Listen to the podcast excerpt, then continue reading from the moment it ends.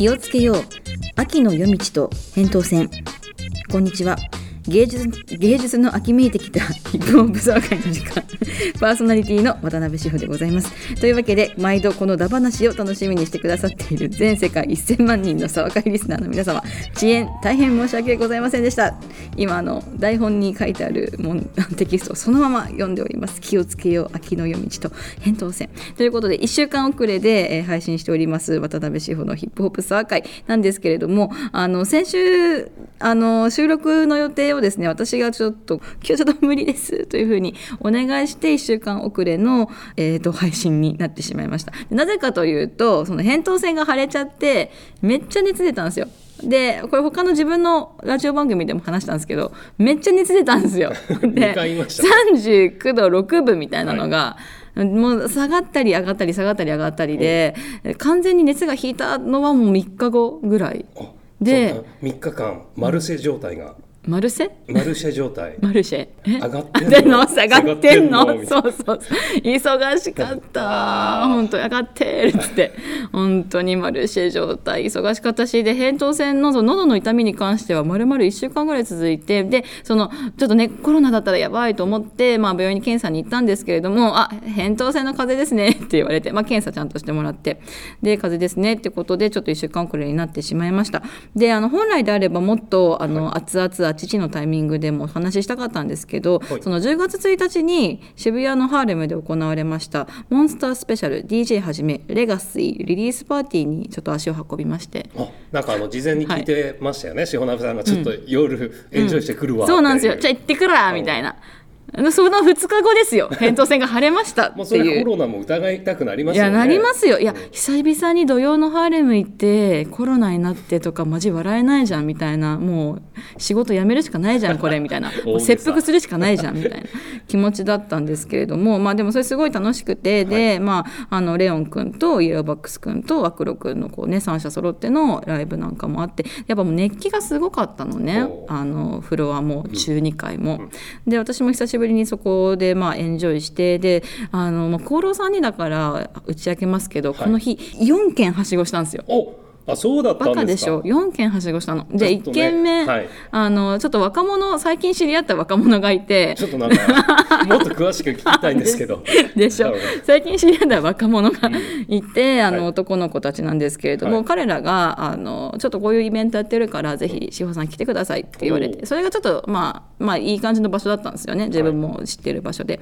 でそこに行きのめっちゃ喋ったのそこで。ずっと若者と喋ってて。その後にもう一軒ハサミの、はい。でその後にハーレム行きので中2階でもうずっと喋ってたんですよ私。もう楽しくて。はい。でその後に最後レップにちょこっとだけ行ってうん柳さんが DJ やってたから柳武さんに「こんにちは」って言って本当に一瞬だけね 行って帰ったんですけど。儀礼を果たしてきたわけですね。そうそうそうやっぱねあの挨拶しとかないとっていうね、でまあそんな感じですごいエンジョイした土曜日だったんですね、はい。でかつハーレムであの YouTuber で有名のあの、東海オンエアの夢丸さんにお会いしたんですよ。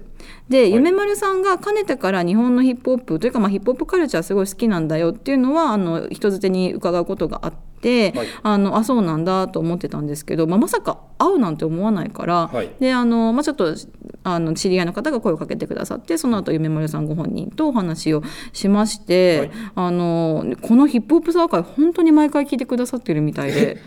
めっちゃその話もしててあの工事現場の隣で撮ってた回あれみたいな あれがやっぱリアルっすよねみたいな感じで言われて いやあれは別にリアルでもなんでもなくてっていう五郎さんがあのいうところを抑えちゃってみたいな。リアルです。うんリアルですいやーなんですよっていう話をしたわけなんですよね。なんでまあちょっと夢丸さんも、まあ、ヒップホップだ話をしたいなって思うねしたいなって思う時があればぜひぜひこのえーヒップホップサワ会にお越し願えればというふうに思います。ぜひお越しいただきたいですね。ね、そうそうなんかちょいちょいね渋谷にもねあのいらっしゃるというふうにおっしゃってました。はいあの僕もね、あのお手伝いしてるあのニート東京でね ちょっと食べました。ね。おお手伝いしてる。はい。夢丸さんが来ていただいた時に、あのインタビュー担当したのあで、なるほど。はい、やはりその動画ではうん。公開してないこうヒップホップ愛をね、語ってる、うん。語ってもらったものとかもね、はい。あるのでねそういうものはじゃああの沢会ここでね沢会でね塩鍋さんと放出。塩鍋さんに討論していただければ。といやいやちょっとね私なんか本当ねもう夢丸さんね有名人だからそう、はい。というわけで今日もここで、えー、沢会リスナーの方からいただいたメールを紹介したいと思います。まず1通目沢会ネームオン・ザ・マウンテンさん。志保さんこんにちは。サンプリング世代ドンズバのおっさんリスナーです。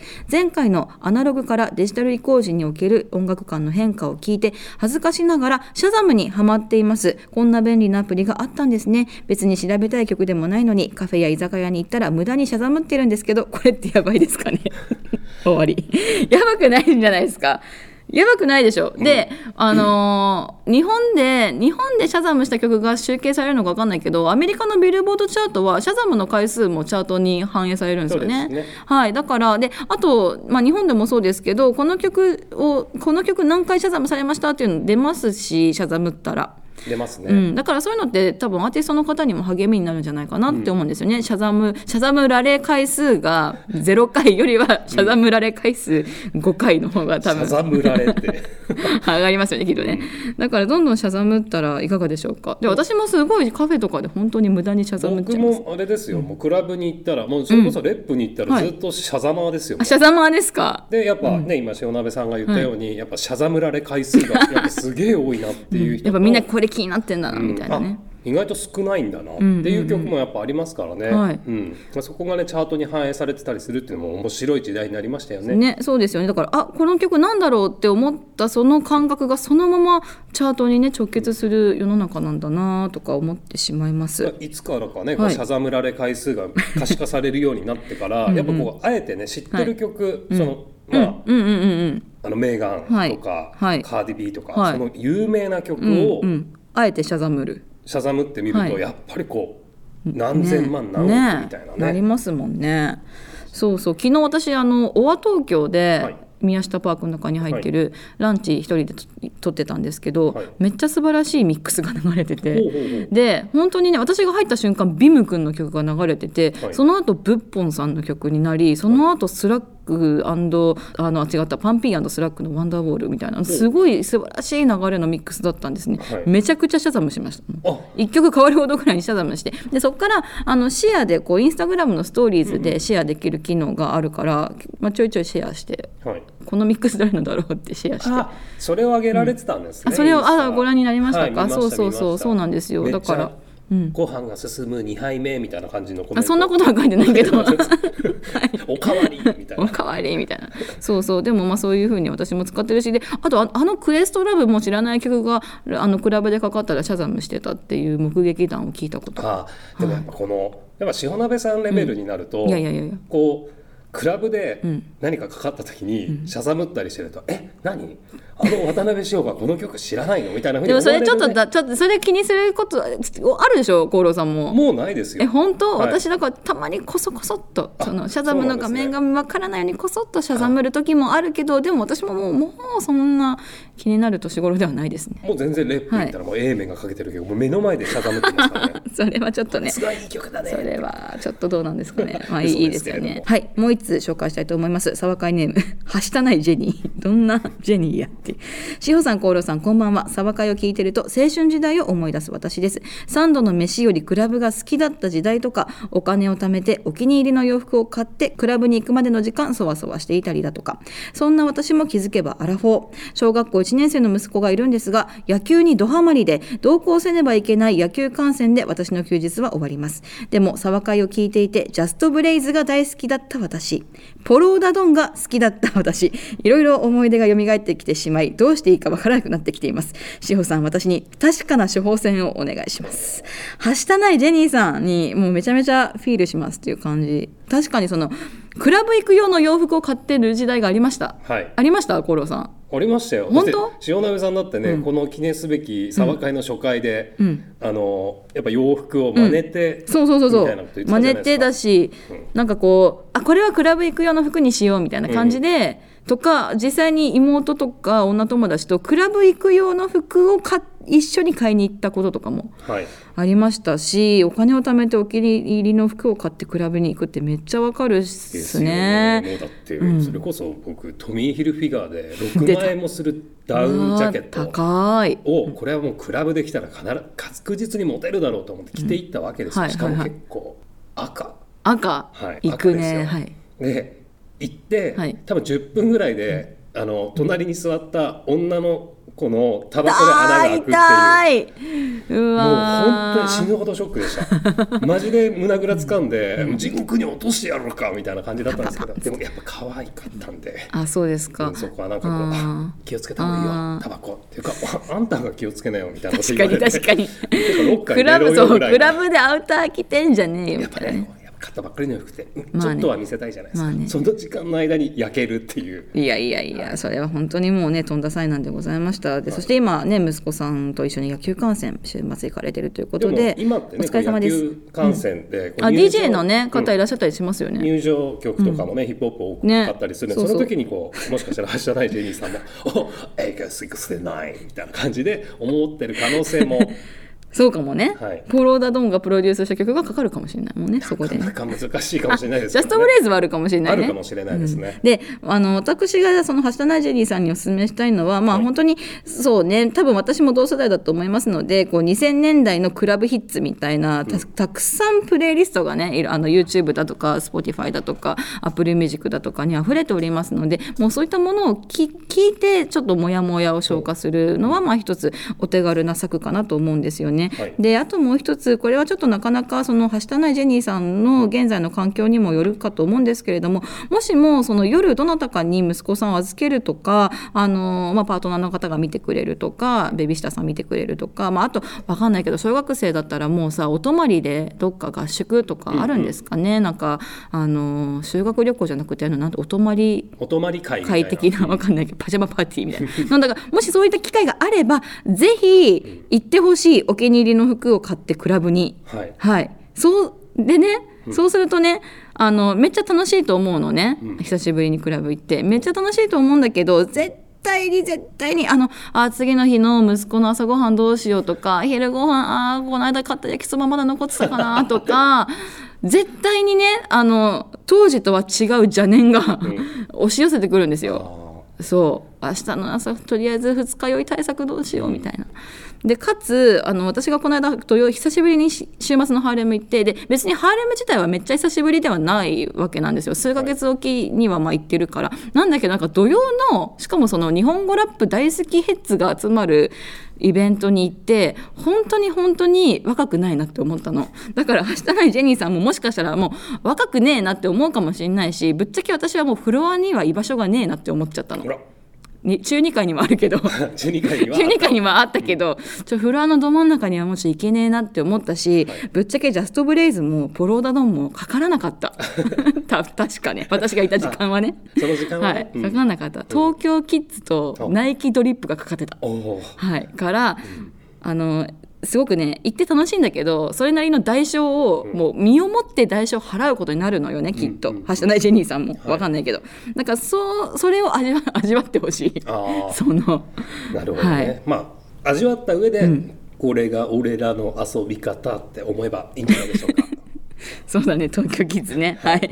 でそうそう思えばいいので、まあ、そのアラフォーにはアラフォーのクラブとの付き合い方というか、い。そのパーティーバンガーとの付き合い方があるのかなっていうふうにすっごい思いましたね。でも今結構その DJ ラウンジ的なね、うんお店もうん、そうそう増えて、ミュージックバー的なのもあるから、もしこのはしたないジェニーさんが都内近郊にお住まいでしたら DM ください。一緒に遊びに行ってでそれこそレップとか行けばさそれこそさ DJ の方にさシャザムの画面見せてさ次これかけてくださいバンバンバンバンみたいなのがそうそうそうそうかけてくださいっていうのが、あの現実的にねそういうことができますから一緒にやりましょうというふうにも呼びかけたいです。ほね、レップとかあとあのバウンス？ミュージックバーのバウンス？とかだと夜8時とかですよねオープンしてるのもね。そうですね。はい、なので、まあ、ぶっちゃけ夜ちょっとねどなたかにおお子さん見ていただいて終電までで帰るとかね、そういったことが可能であればぜひ DM ください、はい。待ってます。ぜひね、はい。塩鍋さんとつながっていただいて、ね、夜のへ、はい、帳へ GO したいなというふうに思います。というわけで、まあ、ちょっとこれが処方箋と言えるかどうかって感じなんですけれども、はい。もう一つちょっとあのこういった場所もありますせっていうちょっと告知みたいな、はいはい。あれ的なあのお知らせがあるんですけれどもあの前回の配信でも軽くお話ししたんですがなんと、えーリアルなイベントを開催いたします、えー前回の配信でもお伝えした通りですが DJ だるまさんとジョミーさん、え2名とのですねトークイベント10月25日火曜日に開催いたします。やった詳細はすでに SNS で告知済みではございますが改めてリスナーの方に、えーお伝えしたいなと思います。何かと申しますと、まあ、このヒップホップサワー会とでだるまさんとジョミーさんが才蔵の紙面の方でブラックページというあの対談形式の連載やってると。でそこの2企画の、えーコラボイベントということになるんですけれどもあの例えばダルジョミさんと語るあの頃のストリートカルチャー、はい。そしてダンスミュージックとヒップホップについて。おそしてそして家庭を持つ我々の、えー立場からですねパパとママとストリートという、えー感じでお話をしたいなというふうにも思っております。で第1部第2部とありまして、はい。第1部がこの3社でのトーク。3社プラス厚労さんも入ってのトーク。はい、あの、はい。おじゃ邪魔させていいただきます。やいやいや、コーロさんが司会をしてくださる。そして、第2部はなんと贅沢な、えーダルジョミさんのお二人による、令和のヒップハウスセットはいというね、えードレイクやビヨンセなど、さまざまなアーティストがへ洗練されたハウス楽曲をリリースしておりますが、そんな進化し続けるブラックミュージック視点の令和のヒップハウスセット、これは勉強になりますなあというのが、えー台本に書いております。そして、えー前回の配信でも話題になりました、ユアザ禁止令、ユアザユニバース禁止令が発動するか否かは現場に来てのお楽しみ。当日のタイムテーブルはツイッターや、えー SNS でチェックしていただければと思います。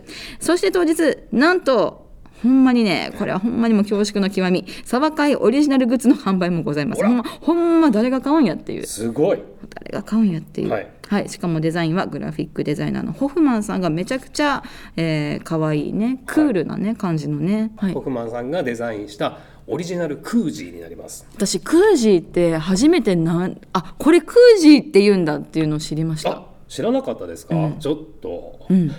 本当に。はい、はい。あの、なんていうんですかね、こう缶やボトルをね、はい。こう熱さや冷たさを 保冷保温するはい。アイテムですね。アイテムですね。パコッとかぶせるやつですよね、なので、まあ、今今まではこう、クリティカルのメールを送ってくださった皆さんには、えー湯飲みだったんですけれども、まあ、その湯飲みすら温かさをね、確かに。保温できるっていうクージーですから。くどいな。はい。であちなみにですね会場に来てくださった、あの皆さんには、はい。なんとあのダルジョミさんチームからあの、まあ、みなお二人とも LDH といううん。大企業にね大企業ですよ。所属されてるんですけれども、その大企業さんからが販売してる。レモンサワー、あらま。お酒を飲めない方にはレモンソーダ。あらららららら。ご提供していただけるるということでもう会場に入った瞬間にそのサバ海空時にレモンえサワーを、すごい、ねうん。入れられちゃうあ本当ね。その場でね、はい。購入していただけるとねもうそしたらもうをまさにヒップホップサワー界ミーツブラックページな一品になってしまうっていう、素晴らしい。はいもうはい。改めてホフマンさんありがとうございました、ええ唯一無二の完全オリジナル品でございますお時間ご興味ある方はぜひぜひ、えーご来場くださいませ。10月25日火曜日場所は代々木のえーライブハウスロッジにて行います。いやもうこれはねぜひともまたあの塩鍋さんに来ていただきたいですねうん。私は行きます。私は行きます。すいません、はい。間違えました。皆さんにね、はい。お越しいただきたいです。はい。すごいだから頭今ぶっ飛びました今。いやいやいや。そうですね。あの前回リアルイベントを行った時は、はい。あのまあ、観覧無料の、まあ、チェリーチェリビルさんを招いたトークショーだったんですけど、はい。今回は、まあ、皆さんチケット買っていただいて、まあ、はい DJ セットもあるしかつお酒も飲めるということでね。はい。その辺もちょっと楽しみ。私もちょっと飲みながら。お話ししようかなというふうに思っぱりっております。僕はこの家庭を持つパパとママとストリートっていうテーマでのね、トークはまあダルジョミさんもね、はい。あのお子さん最先端ですからはい。ね。で最近あのジョミさんもうん。現場に復帰されて、うん、本当本当。あのこのアドレナリンがたまらねえっていうのを改めてこう再認識したと。うんうんうん。そのねこの間ブラックページの収録をした時に現場復帰についてダルジョミさんが語られたんですけれども、もう5秒に1回ぐらいはアドレナリンって言ってましたね、ああそうなんですね。さんが。でなんかもうだるまさんがあさっきからアドレナリン言い過ぎじゃない？って。多分話してる最中もアドレナリン出てたん出でしょうね。でしょうね。もう。うん。でこの日もじゃあ出してもらってははいい、い、ろんな話を伺っていきたいなというふうに思います。はい。つうわけでちょっとここでもう一通ですねあのーまあちょっと本編に入っていくタイミングでもう一通メール紹介したいと思うんですけれども、はい。沢会ネーム M 本さんが気になります志保さん、厚労さん、はじめまして。番組の中でほぼ毎回登場される M 本さん。フィクサー影のフィクサーですけどね。M 本さんが気になっているリスナーです。今回メールしたのはヒップホップのフェスに関してです。志保さんが MC を務めたポップユアーズに遊びに行ったのですが本当に楽しかったしいい思い出になりました。そこで気になったアーティストの楽曲をサブスクでチェックしたりまた新しい何かと出会えた喜びもありました。そんな中10月23日には国立代々木競技場でザ・ホープが開催されますよね。ラインナップがポップユアと似てポップユアっていうのはポップユアーズのことですかね。ポップユアと似ていたので最初はどうかなと思ったんですが行くべきでしょうか。こういうことを聞くのはナンセンスなのかもしれませんが志保さんはどういうフェスに参加し楽しまれてきましたか。ぜひ参考にさせていただきたいです。ザ・ホープ全部ねチケットも今もう売り切れてるっていうことなんで素晴らしいですよね。でもやはりねこうフェス人気は、ん。特に2022年ヒップホップシーンにおいてはすごくこう、はい大きな出来事だったんじゃないですかね。なんかねたくさんありましたよねとにかく。そのしかも地方でも、まあ、地方でのヒップホップのフェスで前からもちろんありますけれども、はい。今年は本当にまた一段と規模も大きくなったし数も増えたし、でヒップホップ以外のフェスにヒップホップのアクトが出るっていうこともまたより一層盛んになったんじゃないかなっていうふうに今年は感じました。すごい。それが顕著に現れたなと思いますね、2022う年。んうん。ね、今後どうなっていくんでしょうか、いちょっと私も確かにフェス。